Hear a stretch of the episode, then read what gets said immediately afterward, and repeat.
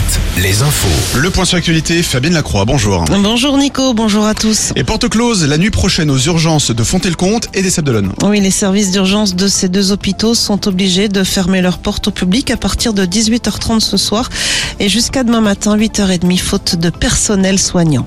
Toujours au chapitre santé, journée de mobilisation des internes en médecine. Ces derniers sont appelés à se mettre en grève aujourd'hui euh, pour demander de meilleures conditions de travail et une meilleure rémunération.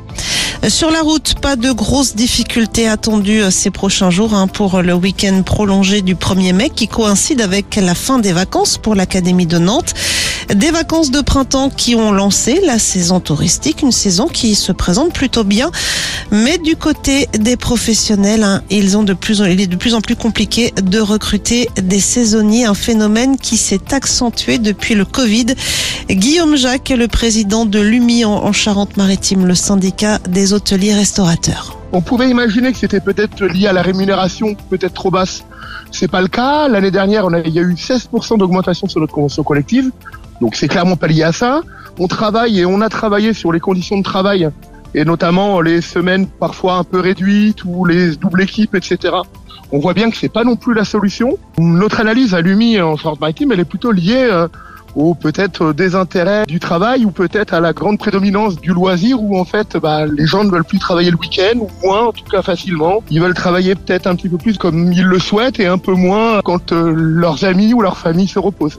Peut-être la fin du feuilleton Gosport. Le tribunal de commerce de Grenoble doit rendre aujourd'hui sa décision concernant les offres de reprise du distributeur d'articles sportifs placé depuis le mois de janvier en redressement judiciaire. Plus de 2200 salariés sont dans l'attente. En foot, nouveau coup dur pour Angesco. Le club dernier de Ligue 1 se voit interdit de recrutement pour les deux prochains mercato. Une sanction qui fait suite au transfert au cours de l'été dernier du défenseur algérien Ilyes Chetty. Le club angevin a décidé de faire appel de cette décision. Angers, qui joue dimanche après-midi à Rennes, pourrait être officiellement relégué en Ligue 2 la saison prochaine en cas de défaite. Très bon début de matinée sur Alouette. Le prochain rendez-vous avec l'info, c'est tout à l'heure à 7h30.